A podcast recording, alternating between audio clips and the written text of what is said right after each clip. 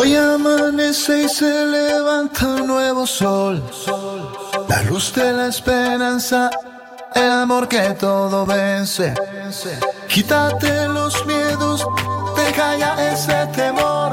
Lo más bello que tenemos es nuestra libertad.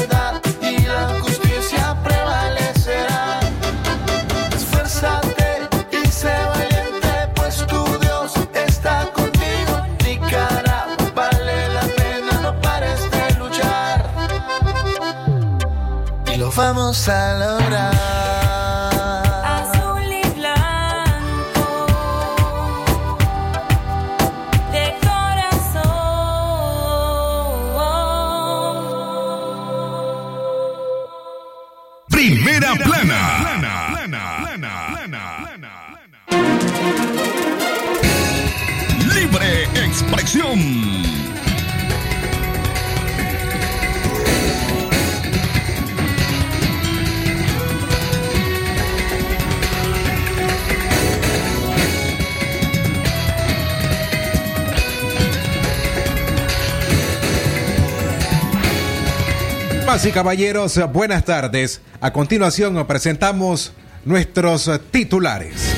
Primera plana. Declaran culpables a cinco opositores desde la isla de Ometepe. Primera plana. Más actividades religiosas suspendidas en León por el coronavirus. Primera plana. Asedio, encarcelamiento y asesinatos son algunas de las denuncias registradas por el monitoreo azul y blanco. Primera plana.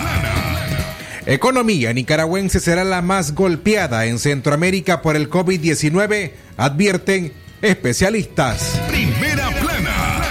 Y en notas internacionales, Estados Unidos ordena cerrar el consulado chino en Houston. Estas y otras informaciones en libre expresión. Libre expresión. Desde León, desde León, transmitiendo en los 89.3 FM. Transmitiendo en los 89.3 FM. Radio Darío. Nicaragua. Sagrado derecho que tenemos todos de opinar y expresarnos, de informar y ser informados, de investigar y difundir los hechos con profesionalismo y objetividad, sin persecuciones ni limitaciones, y por el derecho a libre pensamiento, libre expresión, sirviendo a la verdad desde León.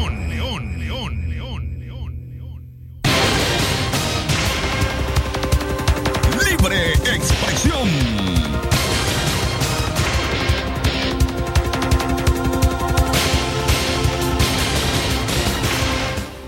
Amigas y amigos, una vez más, buenas tardes. Gracias por acompañarnos a esta hora, las 12 con 36 minutos.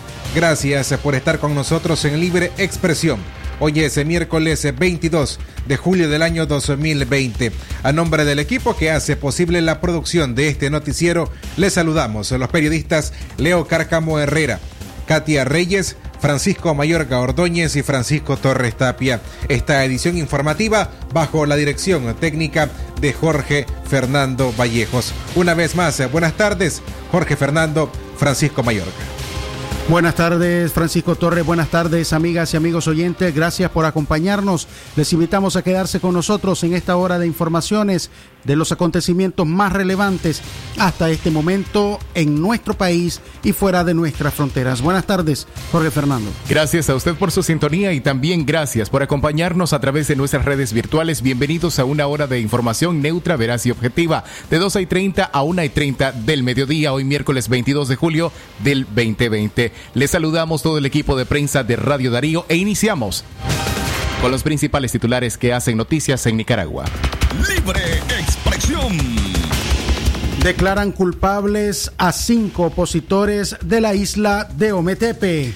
El juez Melvin Vargas titular del juzgado séptimo distrito penal de juicio de Managua, declaró culpables la noche de ayer martes a cinco opositores en la isla de Ometepe por el cargo de obstrucción de funciones en perjuicio de la policía quienes según testigos llegaron a atacar el 19 de abril cuando estaban en el parque de la comarca Esquipulas de la isla de Ometepe, mientras celebraban el segundo aniversario de las protestas sociales de abril de 2018. Los procesados corresponden a los nombres de Amílcar Cerda Cruz, Juana Estela López, Alemán, Edwin Javier Mora Cajina, Edman Giancarlos Mora Ortiz y Justo Emilio Rodríguez López. El único que fue declarado culpable por secuestro extorsivo fue Amílcar Cruz. Las abogadas y activistas por los derechos humanos, Yonarqui Martínez y María Oviedo, que ejercieron la defensa de los isleños, pidieron la pena mínima de un año de cárcel y la suspensión de la pena por ser una pena menor a los cinco años y no tener antecedentes penales. Los procesados estaban acusados de lesiones graves, obstrucción de funciones, tentativa de homicidio, secuestro extorsivo, homicidio frustrado, daño agravado y robo agravado. Los hechos se dieron el 19 de abril de este año cuando los acusados celebraban el segundo aniversario de la rebelión de abril de 2018 en el Parque de la Comarca y la policía llegó a agredir a los jóvenes. La población reaccionó tirando piedras y palos a los policías cuando estos se llevaban preso a los jóvenes. Por los mismos hechos se procesa a Yubran Mora Romero y Angel José López Mora, pero en causas separadas porque estaban hospitalizados por las heridas que la policía les causó con armas de fuego el día de los hechos. La audiencia inicial para ellos se desarrolló el 11 de junio pasado, informó el abogado Frank Flores de la Comisión Permanente de Derechos Humanos, quien también los representa en juicio. Ambos jóvenes quedaron con lesiones permanentes en sus piernas por los disparos de la policía. Libre expresión. En la tarde, las 12 con 39 minutos. Hoy, en horas de la mañana, familiares del doctor Roberto Pérez Macís confirmaron la muerte del reconocido especialista. De acuerdo a información, el médico habría estado, permaneció varios días hospitalizado en un centro en Managua cuando presentó síntomas relacionados a la COVID-19. El desarrollo de esta información estaremos ampliando en breve, pero sí a nombre de todo el equipo que trabaja para este medio de comunicación, Radio Darío, queremos enviar nuestras muestras de condolencia a la familia doliente. A las 12 con 40 minutos hacemos nuestra primera pausa. Enseguida regresamos. Jorge Fernando. Recuerde que Radio Darío es calidad que se escucha y le invita a quedarse en casa y a lavarse las manos con agua y jabón. Si usted no tiene eso en el momento, use alcohol en gel al 70%. Las 12 y 40 minutos, el tiempo para usted.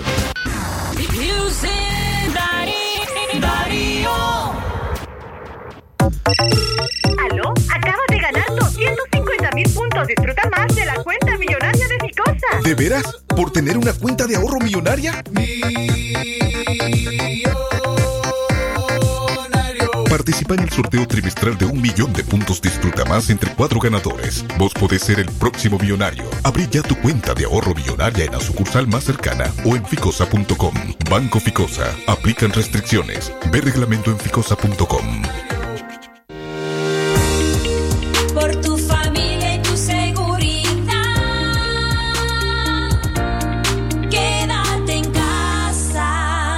mensaje de Radio Darío. ¿Qué queremos los nicaragüenses? Un país en el que avancemos unidos, pues somos multitud, aunque parezca que estamos solos. Un país consciente de su pasado y donde el futuro lo escribamos todos. Porque al vernos unos a otros, nos reconocemos. Sabemos quiénes somos y el país que queremos. Vamos todos a forjar un nuevo amanecer. Un país de libertades, sin mordazas, un mejor país. Es tiempo de cambiar nuestro mañana. No pierdas la confianza de vivir en libertad y democracia.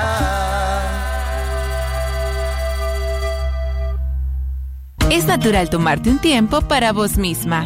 Por eso es natural elegir la mejor forma de mimarte. Con jabón Solenti Skin Care y su fórmula natural de extracto de yogurt, hago de cada ducha un me quiero, mientras mi piel se nutre, se hidrata y se refresca.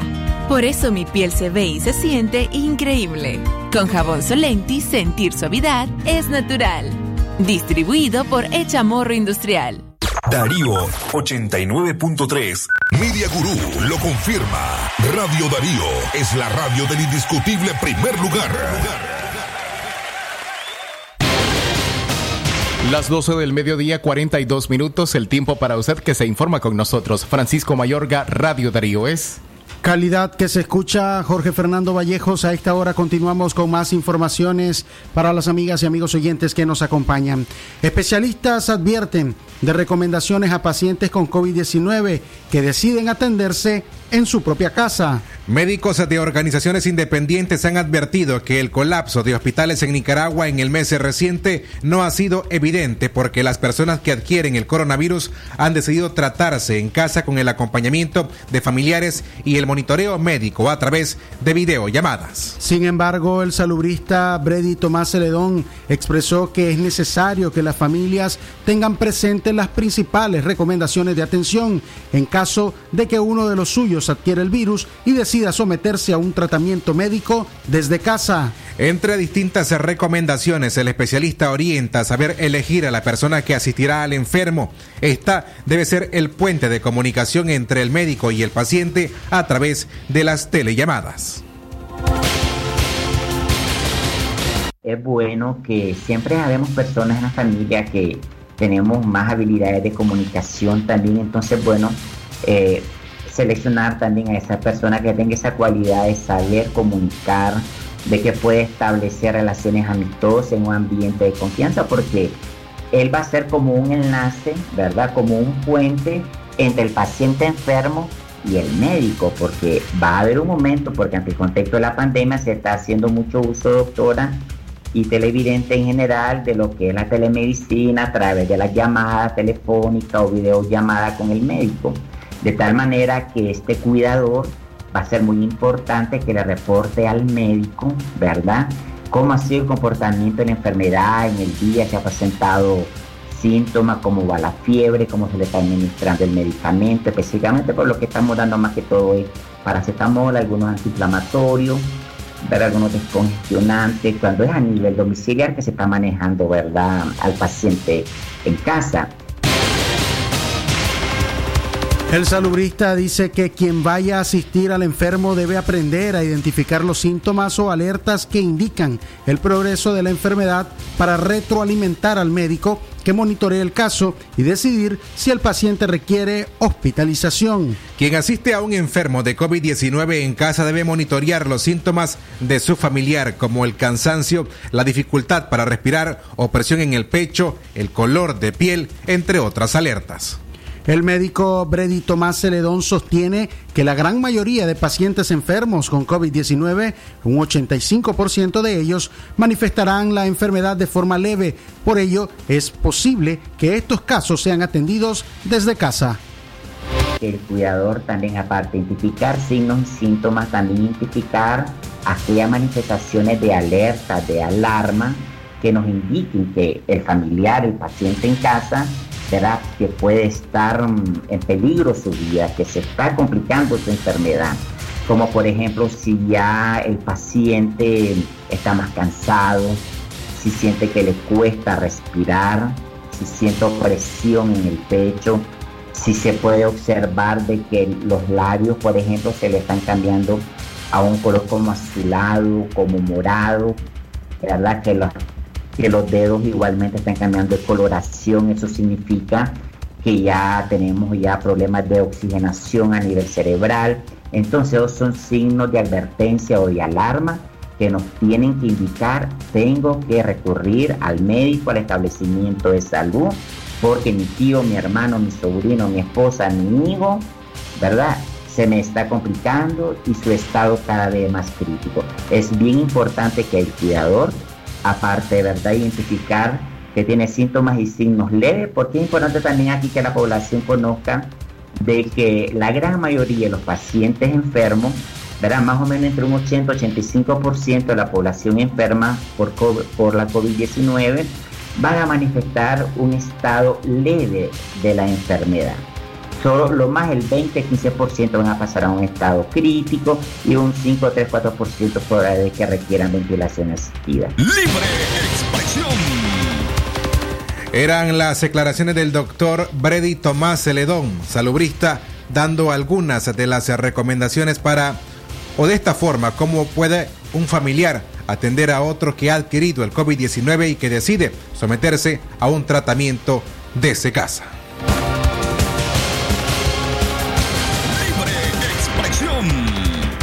Mientras tanto, las 12 eh, con 48 minutos, les recordamos que la doctora Scarlett Real Ruiz, especialista en medicina interna y diabetología, brinda atención en enfermedades agudas y crónicas del adulto como la diabetes, hipertensión, enfermedad renal, hepática, pulmonar, cefalias, convulsiones, entre otras, ofertando electrocardiograma, glucometría, mapa de presión y holter del ritmo cardíaco. Ponga su salud en conocimiento especializado y servicio de calidad con la doctora Scarlett Real Ruiz. Ella atiende en Chichigalpa frente a Lins de 8 de la mañana a 12 del mediodía y también en León de la Iglesia La Merced, una cuadra y media al norte de 1 a 4 de la tarde.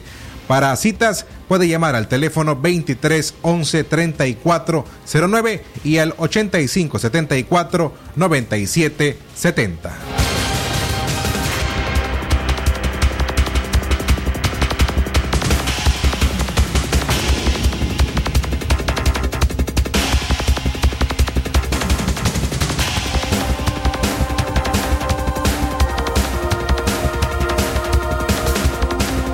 49 minutos. Gracias por continuar informándose con nosotros en Libre Expresión. Hoy miércoles 22 de julio del año 2020.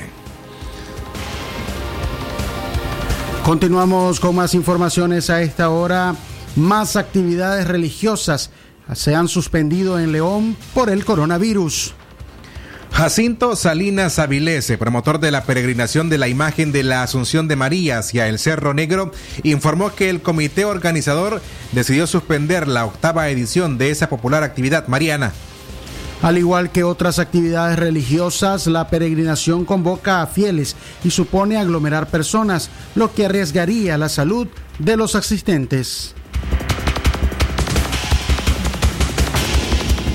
Bueno, eh, como ciudadano leonés, pues nosotros creemos que es importante que esta celebración de la Purísima Penitencia sea retomada eh, como el obispo de ese momento, pues, y si lo Augusto Virrey eh, solicitó a la comunidad católica leonesa celebrar la Purísima Penitencia como agradecimiento pues a la a que haya cesado la erupción del Cerro Negro en 1947. En ese sentido, ante la pandemia del COVID-19, pues creemos que también es importante que pongamos en penitencia, eh, en rogativa por toda la, por la salud de todas las personas que estaban enfermas a nivel de León nacional y a nivel mundial y que es importante pues en ese sentido orar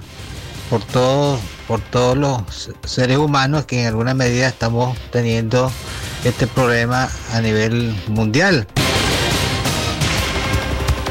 Salinas Avilés, reconocido en León por ser promotor cultural y un devoto mariano, propone que la feligresía coloque altares de penitencia pidiendo que termine la pandemia del coronavirus. Salinas se recuerda que fue un momento de tribulación cuando Monseñor Isidro Oviedo y Reyes pidió a los católicos llevar a cabo una purísima de penitencia.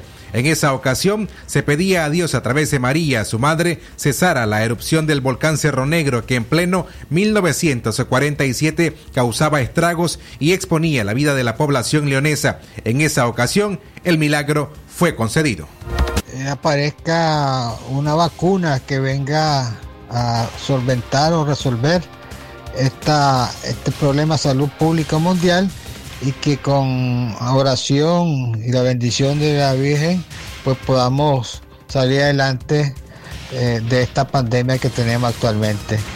Y lo otro que quería también informarte que la octava peregrinación de fe al Cerro Negro pues eh, el comité organizador ha decidido suspenderlo pues en prevención a, que no vaya a haber mayor nivel de contagio con los participantes que hemos venido realizando esta peregrinación a la, falda del Cerro Negro.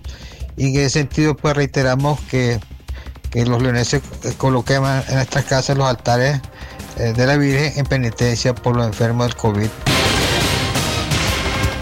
La diócesis de León y Chinandega aún no se pronuncian respecto a si se llevará a cabo la tradicional Purísima Pequeña, que en León es uno de los eventos católicos de mayor participación, aunque podría presumirse de su suspensión. Epidemiólogos independientes advierten un repunte en el número de casos de COVID-19 entre la primera y segunda semana del mes de agosto. Libre expresión. Y amigos, gracias por continuar informándose a esta hora con nosotros. La organización Propuesta Ciudadana está conformada por profesionales autoconvocados y es parte de la Unidad Nacional Azul y Blanco. Dentro de la UNAP han hecho varias propuestas y opiniones sobre la conformación de la oposición y tienen sus propias percepciones acerca del retiro de la Alianza Cívica de la Coalición Nacional. Esta tarde entrevistamos al presidente de esta organización, Carlos Alberto Pérez Celedón, contador comercial, asesor empresarial de inversiones, dedicado a la política. Actualmente preside Propuesta Ciudadana en el 2017. Don Carlos Pérez Celedón, buenas tardes, gracias por acompañarnos a través de Radio Darío. Buenas tardes, gracias a ustedes por la invitación. Tenemos 10 minutos para conversar. Queremos conocer cuáles son sus impresiones acerca del último anuncio que ha hecho la Alianza Cívica por la Justicia y la Democracia. Sí, en principio es preocupante, ¿verdad? Y, la, cara que se le da a la población con este tipo de situaciones, ¿verdad? Eh, ellos suscribieron un documento hace pocos días que son los estatutos o, el documento de constitución de la coalición nacional. Ese documento fue trabajado durante un espacio de unos cuatro meses. Sin embargo, a última hora, recuerdan tal vez ustedes que, que se decía que no lo iban a firmar y para poderlo firmar agregaron una cláusula donde ellos señalaban por qué estaban renuentes en su momento a la firma del documento y eso más que todo está relacionado con, la, con, con algunos temas que ellos dicen que no pueden ser decididos por votación, sino que se tienen que consensuar entre todas las partes integrantes de la coalición. Entonces esa cláusula se incorporó y ellos firmaron, pero ahora dicen, ha pasado un mes y no se ha tomado una decisión final sobre ese punto concreto. Entonces ellos están dando un margen de tiempo, ¿verdad? Algunas personas lo pueden interpretar como un chantaje mediático para que se decida al final de cuentas que esos puntos que ellos mencionan solamente pueden ser decididos por consenso, sino por votación. Básicamente ese es el, meollo del asunto, el eje de la discusión con ellos. Bien, respecto a propuesta ciudadana, ¿cómo avanza la conformación de este bloque opositor en medio de estas eh, desavenencias? Bueno, mire, eh, eh, siempre se ha dicho y es fácil de decir el tema de poner los intereses particulares, porque la política no es otra cosa que esa concertación de intereses a veces encontrados, ¿no? De los diferentes grupos sociales. Entonces, eh, pareciera que se, se, tiene el discurso de la nueva cultura política, de esta deposición de los intereses propios, pero no pasa más allá del discurso, no se ha terminado de interiorizar en la cabeza de la, gente que conforma estas organizaciones, ¿verdad? Porque si el interés primero es Nicaragua, eh, todos los demás intereses deben de supeditarse a ese primer interés y habría menos conflictos desde esa perspectiva. Lo que pasa es que, como le digo, si, si las posiciones de los grupos son de, de, hacer prevalecer su agenda o sus propios intereses, pues va a ser muy difícil que encontremos puntos de acuerdo. Ahora, eh, respecto a esto, entonces, eh, ¿están siendo escuchadas las organizaciones emergentes como eh, Propuesta Ciudadana, que son relativamente nuevas en estos espacios como o dentro de la coalición nacional? Bueno, sí, nosotros nos incorporamos en la unidad nacional a inicios del 2019. Nosotros ya tenemos un ratito de estar caminando con la UNAP y dice el dicho que nadie habla mal de su casa, ¿verdad? Pero realmente la UNAP es eh, un espacio bastante abierto a las discusiones, bastante democrático dentro de lo que cabe. Como le digo, este es un tema de cultura política, este es un tema de, cosas que están arraigadas en, la forma de, interactuar de la sociedad nicaragüense, ¿verdad? Y no son propiamente de eh, vicios de un grupo, sino de toda la sociedad. Pero en todo eso, pues la UNAP ha, demostrado para nosotros ser un espacio de coincidencia de una amplia diversidad de, grupos y, y, hemos, y hemos logrado pues bastante incidencia y no solo nosotros, pues cada grupo con, sus propias propuestas. Eh, sí, la UNAP por lo menos ha, ha, sido un buen producto de esta crisis dentro de todo lo dramático que es la crisis. Don Carlos, conocemos que usted es contador comercial. Eh, ¿Qué otro grupo de profesionales son quienes conforman este bloque que es eh, Propuesta Ciudadana? Bueno, nosotros no tenemos un perfil gremial profesional, nosotros estamos construyendo un partido político desde el 2017. entonces, desde esa perspectiva, pues tenemos una amplísima variedad de, profesiones y de posiciones incluso ideológicas, porque Propuesta Ciudadana, ella misma es este, ecléctica. Eh, filosóficamente, esta es una, una idea de que se toma lo bueno de cada ideología, ¿verdad? O de cada propuesta o de cada planteamiento de, la, de, los grupos sociales para, para, llevarlo a la práctica. Entonces, este, nosotros es un partido lo que estamos construyendo. Entonces, tenemos muchos tipos de, profesionales, tenemos abogados, tenemos filósofos, sociólogos, eh, sí, de todo tipo, de educadores, bastantes, hay educadores, profesores. En eh, días recientes, bueno, usted te puede saber lo mejor. La demanda ha sido la inclusión de forma equitativa de los jóvenes dentro de la coalición nacional. Al respecto, ¿cuál es su pensar? Y dentro de Propuesta Ciudadana, ¿cómo es la participación también de grupos de jóvenes? Bueno, mire, honestamente, eh, nosotros no tenemos problemas con esto de la, cuestión generacional porque Propuesta Ciudadana, de hecho, es un grupo joven. Eh, aquí yo estoy platicando con el mayor de todos, yo tengo 50 años. Eh, el promedio de edad de Propuesta Ciudadana es 35 años. Entonces, y todos, casi todos profesionales, ¿verdad? Porque somos los fundadores. Todavía no hemos entrado en la etapa proselitista de captación de membresía territorial, pero estamos en ese proceso, ¿verdad? De hecho, invito a sus escuchas para que se acerquen a nuestra página de Facebook y vayan viendo si, si hay algún interés en integrarse con nosotros, porque, como le digo, somos bastante abiertos. Entonces, nosotros no tenemos eh, en nuestra organización el problema generacional, pero lo, pero lo entendemos y lo conocemos. Eh, nosotros tenemos alianzas con grupos eh, de jóvenes y entendemos la necesidad de abrirle los espacios. Pero, ¿qué es lo que nos llama la atención, por ejemplo, como propuesta ciudadana? Que eh, cuando uno mira las ternas de representantes de las organizaciones en la coalición nacional, los jóvenes no están en ellas. Y en la mayoría de los casos tampoco mujeres. ¿Verdad? Y como, eh, pues decir, como eh, poner de ejemplo la organización de uno es, es un poco incómodo, pero es real.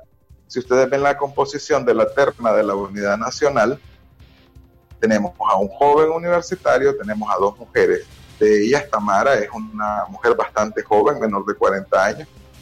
Entonces, eh, dos mujeres y un joven. Eh, uno esperaría que esa fuera la tónica, porque como le digo, si el discurso es eh, queremos hacer una nueva forma, ver una nueva forma de hacer política, y esa forma de hacer política es incluyente, porque no están los jóvenes en las ternas de esos grupos que se supone promueven esto, verdad? Entonces, la misma alianza cívica presenta una terna que, no presenta jóvenes. Eh, y, se, supone que es una de las también eh, excusas subyacentes a su, momento este de, a su pausa, ¿no? a su salida temporal de la, de la coalición. Entonces es eh, una especie de doble discurso que la gente lo ve y eso es feo. Pues, pues decís una cosa pero haces otra. La nueva política tiene que ser lo que hago, lo que digo, lo hago, ¿verdad? Y también la transparencia, lo que hago, lo digo. Y por eso se demanda también la participación de los jóvenes de forma independiente, al margen de las organizaciones como la Alianza Cívica, la Unidad Nacional. Una última pregunta. Ustedes avanzan hacia la conformación de un partido político, de acuerdo a lo que entendí. No tienen personería. Eh, ¿Qué posición tienen frente al reciente anuncio de el Consejo Supremo Electoral que van a ampliar eh, el periodo para a los partidos políticos para solicitar la personería de cara a las elecciones que son el próximo año? Pues mire, en un, en un contexto más normal, pues sería hasta bueno esa, ese planteamiento del Consejo Supremo Electoral, pero en el contexto de crisis actual y sin resolver una serie de demandas que hay en materia de reformas electorales, eh, se percibe esto como un caramelo envenenado, ¿verdad? O sea, es, es un derecho que te lo están eh, aparentemente ampliando, pero tomarlo eh, significaría de alguna forma ah, para mucha gente colaboracionismo, ¿verdad? Este, y, y, también, como le digo, es desviarnos de las discusiones de fondo. Desde, desde, esa perspectiva, pues ha habido bastantes pronunciamientos que también aclarar a la población, ¿verdad? Que no es que sea ilegal lo que hace el Consejo Supremo Electoral y que tampoco, pues, eh, vamos a nosotros a suponer o asumir que todo lo que salga del Consejo Supremo Electoral es malo, porque eh, definitivamente si se acuerdan reformas electorales son ellos las que los que las van a aprobar y los que las van a, poner en práctica. Entonces, este, no podemos nosotros matar la vaca que da la leche, ¿verdad? O sea, ese Consejo Supremo Electoral está dentro de sus facultades hacer eso que hizo, no es absolutamente ilegal, pero el contexto y las demandas no son esas. Entonces, es una forma o una especie de distracción, ¿verdad? Llamar la atención en otra dirección hacer que los partidos comiencen a pelear, como la gente comúnmente dice, coloquialmente dice, por el hueso, ¿verdad? Todo el mundo va a querer tener ya su personería jurídica, entonces nosotros no queremos, no vamos a caer en esa distracción tampoco, ¿verdad? No es el momento de conseguir una personería jurídica. Bien, y muchas gracias a don Carlos Alberto Pérez Ledón por su asistencia, su participación esta tarde en nuestro programa Libre Expresión de Radio Darío.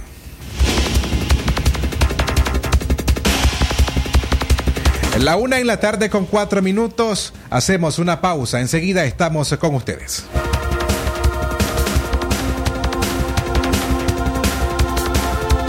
Café Presto, un café tan nica como vos, te da la hora. Una de la tarde en punto. Tenemos una tierra nicaragüense bien poderosa y sacamos lo mejor de ella. Café Presto de Nestlé, un café de nuestra tierra Nicaragua. Cuidémonos mucho. Café Presto, siempre con vos. Los signos de alerta de la enfermedad por coronavirus son fiebre por más de dos días seguidos, cansancio, opresión en el pecho y dificultad para respirar. Además, labios o yemas de los dedos de color azulado, dolor de cabeza intenso que no cede a los tratamientos contra el dolor, si presenta alguno de estos signos de alerta, debe acudir de inmediato a la unidad de salud más cercana, porque puede estar presentando una complicación de la enfermedad por coronavirus. Las complicaciones son más frecuentes en personas mayores de 60 años o personas hipertensas, diabéticas, cardiópatas o que padecen de alguna otra enfermedad crónica. Este es un mensaje del Gobierno de Reconciliación y Unidad Nacional, Ministerio de Salud y Save the Children. Atención porque el doctor Sergio Amidense es especialista en cirugía general, laparoscopía o cirugía láser, cirugía de hernias, cuello, tiroides, todo tipo de emergencias, cirugía de trauma, manejo del dolor abdominal agudo, hemorroides y enfermedad del ano. Atiende en Clinimax, Petronix San Juan, una cuadra y media abajo. Teléfono 2311-0175.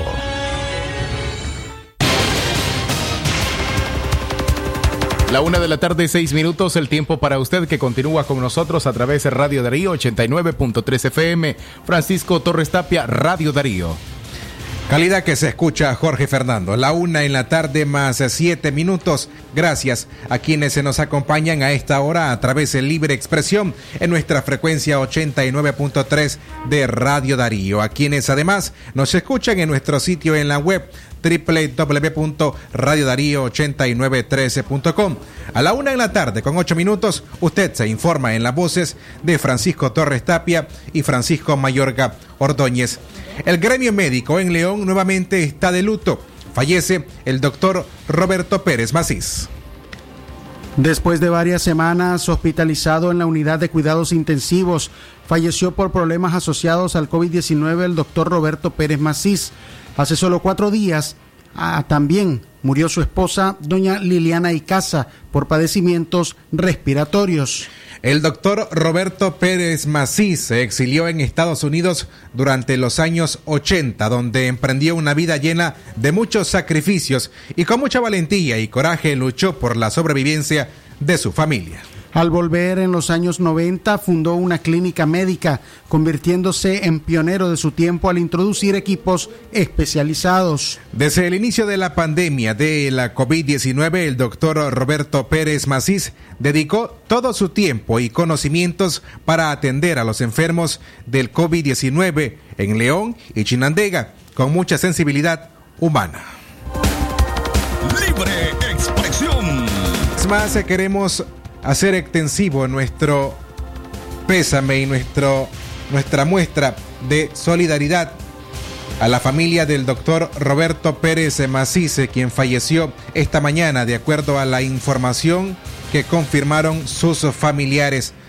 A nombre de este equipo o a nombre de este medio de comunicación, enviamos nuestras muestras de condolencia a la familia del doctor Roberto Pérez Macís, que tanto en la ciudad de León como en el occidente de nuestro país ha sido uno de los médicos con mayor reconocimiento.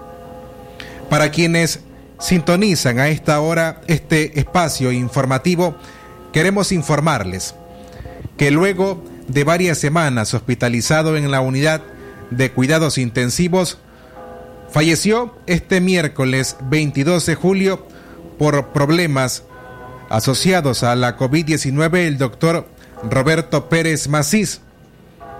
Hace solo cuatro días también murió su esposa, la señora Liliana Icaza, por padecimientos respira respiratorios. Una breve biografía del doctor Pérez Macís es que se exilió en Estados Unidos, como lo hemos repetido, durante los años 80. Ya emprendió una vida llena de muchos sacrificios, donde con valentía y coraje luchó por la sobrevivencia de su esposa y sus siete hijos.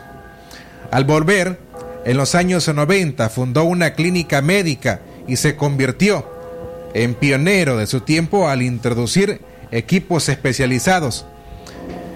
Desde el inicio de la pandemia, el doctor Roberto Pérez Macís dedicó su tiempo y conocimiento para atender a las personas que resultaron enfermas por la COVID-19 en León y Chinandega. El doctor Roberto Pérez Macís ha fallecido a la edad de 86 años. Que descanse en la paz del Señor. Libre expresión.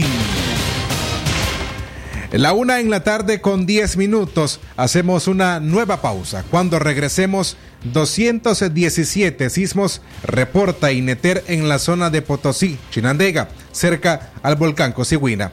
Jorge Fernando, Radio Darío. Es calidad que se escucha. Recordá que si vas a toser o estornudar, hacerlo en el pliegue interior del codo. Recordá también desinfectar las agarraderas de las puertas y superficies con cloro para evitar más contagios de COVID-19. Clínica Integral Dr. Máximo Alonso Flores, ubicada en Fundes y tercera etapa del Banco Central 50 metros al oeste, ofreciendo atención médica general para adultos y niños, cirugía general y atención pediátrica. En Clínica Integral Dr. Máximo Alonso contamos con servicio de laboratorio y farmacia. Para mayor información, llámenos al 2311-4504. Con la bendición de Dios, continuamos honrando el espíritu y los valores como ser humano y médico del doctor Máximo Guillermo Alonso Flores.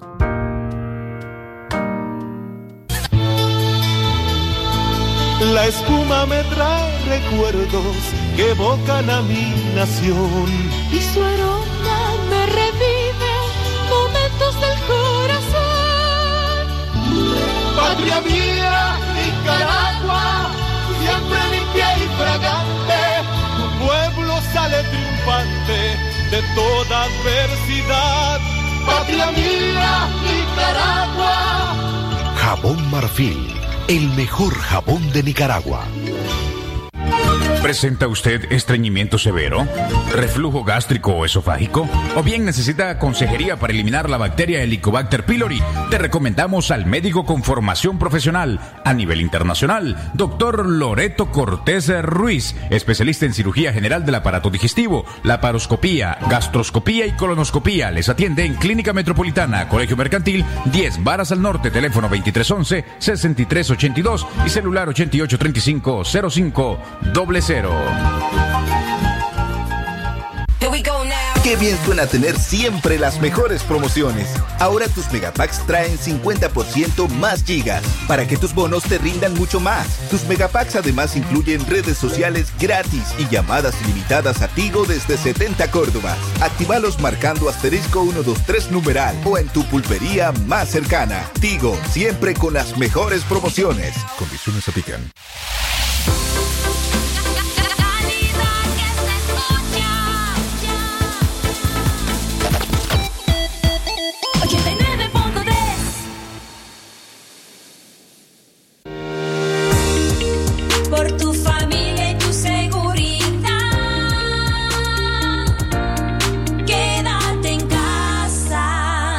Mensaje de Radio Darío. Darío 89.3. Media Gurú lo confirma. Radio Darío es la radio del indiscutible primer lugar.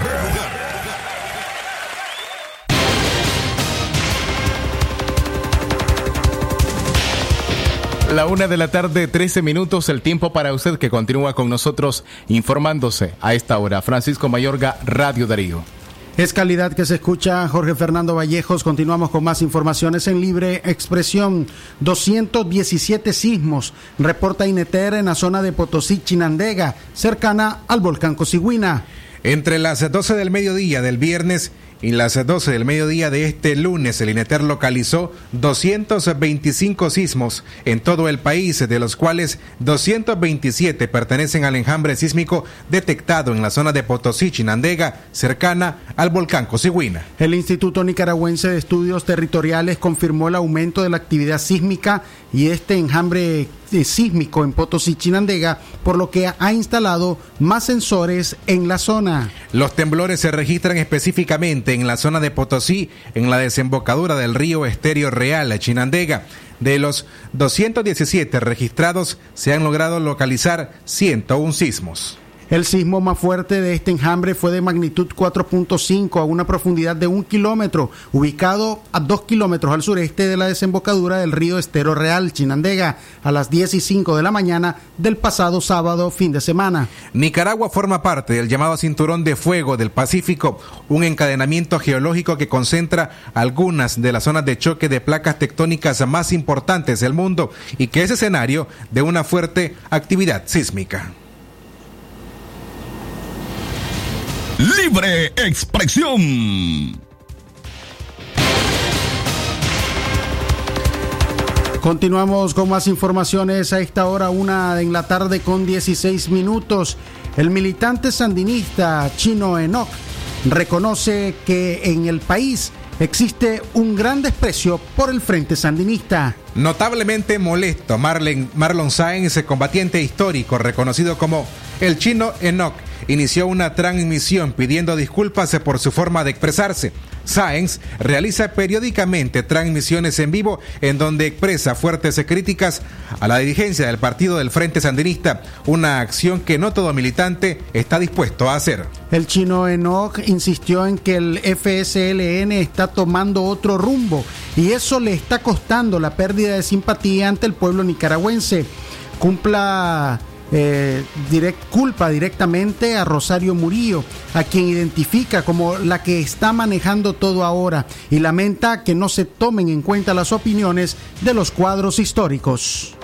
Pero los que decimos la verdad nos quieren marginar. A los que tenemos el huevo para defender el Frente Sandinista nos quieren marginar. Y les están diciendo constantemente que están teniendo estilos que están alejando al sandinismo del sandinismo. Y no quieren entender por capricho. Y te dicen que vos Estás atacando a la compañera, porque la compañera desgraciadamente es la que dirige esta vara ahorita. ¿Cómo es posible que en Condega, un bastión histórico del Frente Sandinista, en las 20 manzanas alrededor de mi casa, solo la mi bandera rojinera? Puesta hoy 18 de julio y la puse el 15. Es por rechazo a la forma de cómo están dirigiendo. Y me comunico con los otros lugares y está pasando lo mismo. Casi en todo Nicaragua. Ahí me van a sacar fotos de un barrio que tiene tres banderas. No, que saquen la foto. Y que somos aquí, que somos una gran propaganda del comandante se queda y la compañera y no sé qué cosa, el cepillo. Pero vayan a ver a la actividad de cada barrio. ¿Cuántos habitantes tiene cada barrio? ¿Y cuántos están participando? Ni el 5%. Estoy encachimbado, claro que sí. Y no por mí, sino por mis muertos. Por mis compañeros caídos. Por la sangre de 50 mil mártires. Por lograr el triunfo de la revolución y derrocar al somocismo. Estoy encachimbado, claro que sí. Las declaraciones de Marlon Sainz fueron brindadas previo a la conmemoración del 41 aniversario de la revolución en Nicaragua, pero su video sigue siendo compartido en las redes sociales. Al parecer, el chino Enoch expresa lo que muchos militantes les cuesta admitir. El militante histórico reiteró que la diligencia del partido gobernante, gobernante está acabando con el legado de Carlos Fonseca Amador, fundador del FSLN. Es una situación que es vergonzosa, penosa como revolucionarios, aseguró. En su última transmisión a través de Facebook Live, Sainz instó a los excombatientes a desplazar a los grupos controlados por Murillo y asumir la dirigencia del partido rojinegro. Asumamos el sandinismo en este país, ya es tiempo, insistió.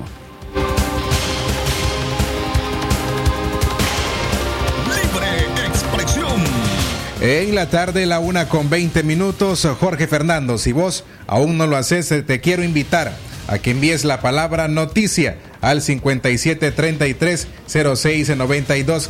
Asimismo a usted, envíe la palabra noticia al 5733-0692 para que se mantenga al tanto de lo que acontece en León a nivel nacional e internacional a través de las alertas informativas del sistema Darío Noticias. De forma sencilla, solo envíe la palabra noticia a través de la aplicación WhatsApp al 57 33 06 92. Libre expresión. Una en la tarde, una en la tarde, una en la tarde con 21 minutos. Continuamos con más informaciones en libre expresión. Asedio, encarcelamiento y asesinatos son algunas de las denuncias registradas por el monitoreo azul y blanco. Desde julio del 2018 hasta julio del 2020, por lo menos 10.360 personas han sufrido algún tipo de agresión, lesiones, amenazas o murieron como consecuencia de la violencia que se generó tras el estallido de la rebelión de abril del año 2018 que desencadenó una sangrienta represión gubernamental en contra de opositores en el país. El dato forma parte del informe presentado por el Monitoreo Azul y Blanco, un grupo multidisciplinario de defensores de derechos humanos que se han encargado de llevar un monitoreo permanente de las agresiones a los ciudadanos y esto les permitió hacer una clasificación para entender qué tipo de represión o agresiones se registran por zona geográfica, género o edad. Por ejemplo, en julio del 2018 se registraron 697 casos de represión y aunque la cifra disminuyó en los meses posteriores, hubo varios picos relevantes que se destacaron en meses específicos de los siguiente siguientes años como en julio del 2019 que hubo un pico de 329 agresiones y en abril del 2020 que hubo otro pico de 437. La presidenta del Centro Nicaragüense de Derechos Humanos, Vilma Núñez, dijo que tenemos el objetivo común de luchar por la verdad y la justicia, pues también el CENIT ha sufrido en carne propia la represión y el hostigamiento del régimen Ortega Murillo. Antonia Urrejola, comisionada de la Comisión Interamericana de Derechos Humanos, dijo que este trabajo tiene una verdadera memoria o una perspectiva de memoria y de verdad. El derecho a la verdad de las víctimas a veces el derecho a la verdad demora en llegar, pero termina llegando en relación a los datos presentados en el contexto de mantener una memoria histórica de los hechos. En el informe, la Policía Nacional aparece como uno de los principales agentes represores y cargan con la mitad, es decir, un 53.1% del total de las agresiones registradas en el monitoreo, seguido por los paramilitares con un 15.9%, el sistema penitenciario con un 3.7% y el ejército de Nicaragua con 0.3%. Libre expresión. A la una en la tarde con 22 minutos eh, cambiamos de tema. Ahora, la economía nicaragüense será la más golpeada de Centroamérica por el COVID-19, advierten especialistas. Durante su aparición en público el reciente 19 de julio, Daniel Ortega se mostró optimista por los efectos que tendrá la pandemia del coronavirus en Nicaragua, pues consideró que los sectores productivos no se han detenido. Sin embargo, diferentes instituciones como la Comisión Económica para América Latina, CEPAL, estima que para el cierre del presente año el país sufrirá una severa contracción en su Producto Interno Bruto. Todas las instituciones, organismos financieros se han pronunciado al respecto y estiman eh, una contracción superior, superior a los 6 puntos porcentuales. El Banco Central estima una contracción un tanto más conservadora, entre 4 y menos 4.5%. El economista Michael Marenco, a quien escuchábamos recientemente, quien fue funcionario del Banco Central de Nicaragua, coincide con la Comisión Económica para América Latina en que la pobreza en Nicaragua aumentará como uno de los efectos de la pandemia. La desigualdad en Nicaragua crecería, eh, la cantidad de personas bajo el umbral de pobreza llegaría alrededor del 52% y las personas viviendo bajo el umbral de la pobreza extrema sería alrededor del 23%. Son los ciudadanos que viven en pobreza quienes más se resienten los estragos por el COVID-19, explica la socióloga e investigadora exiliada en Costa Rica, Elvira Cuadra. No se han aplicado medidas de apoyo económico y mucho menos medidas que eh, signifiquen algún tipo de respaldo para los sectores más vulnerables de la población. Aunque el año 2020 será el tercer año consecutivo de recesión en Nicaragua, funcionarios eh, del gobierno insisten en que el país podrá recuperar el dinamismo económico. Sin embargo, economistas independientes no creen que eso llegue sin que antes exista en la nación un acuerdo político que brinde una solución a la crisis sociopolítica que vive el país desde abril del 2018. Libre expresión.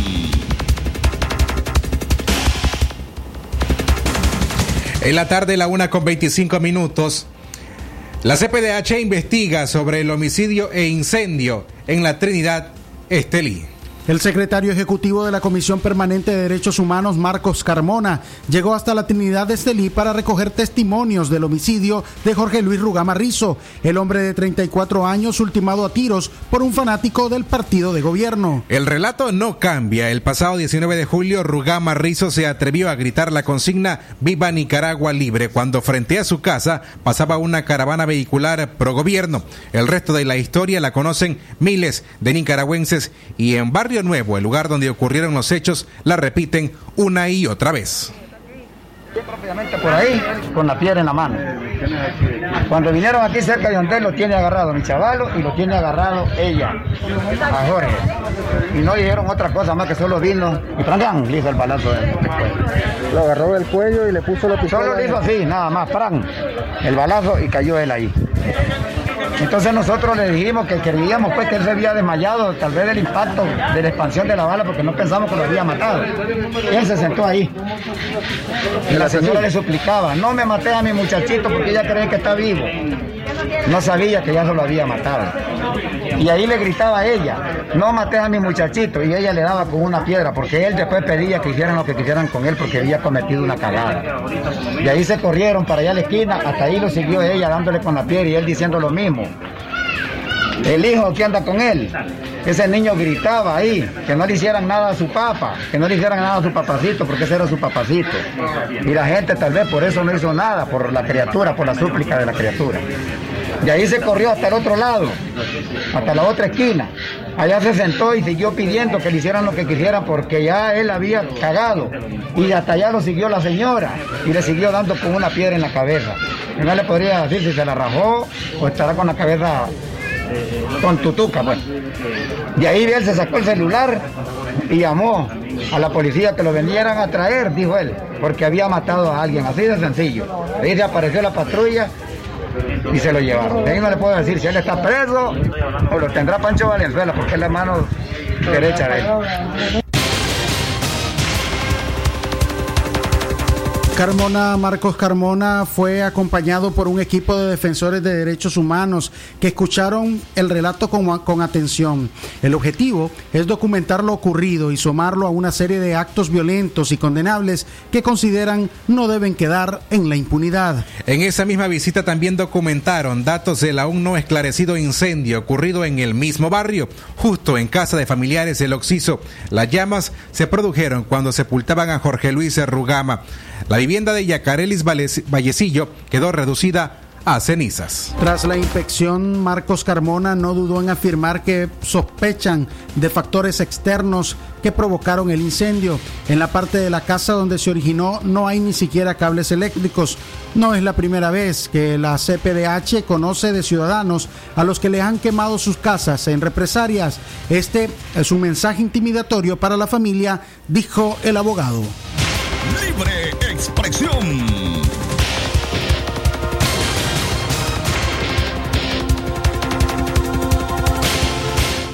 La una en la tarde con 28 minutos. Ahora dejamos con ustedes las noticias internacionales. Internacionales. Lo que pasa en el mundo. Lo que pasa en el mundo. Las noticias internacionales están aquí en Libre Expresión.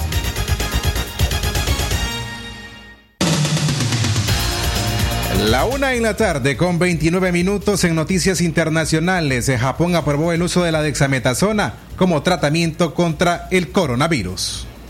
El gobierno de Japón aprobó el uso de la dexametasona como tratamiento contra la COVID-19 tras mostrarse la eficacia de este fármaco en un ensayo clínico británico, según recogen este miércoles los medios locales. Este esteroide que se utiliza desde la década de 1960 en otras dolencias y que es muy económico ha recibido el visto bueno de las autoridades niponas después de que el Reino Unido publicara en junio un estudio que aprueba sus resultados a la hora de reducir la mortalidad de la enfermedad causada por el nuevo coronavirus. La dexametasona, cuya producción y distribución también ha sido recomendada por la Organización Mundial de la Salud, es el segundo fármaco aprobado como tratamiento para la COVID-19 en Japón, tras el Remdesivir, que recibió el visto bueno el pasado mayo. Libre expresión.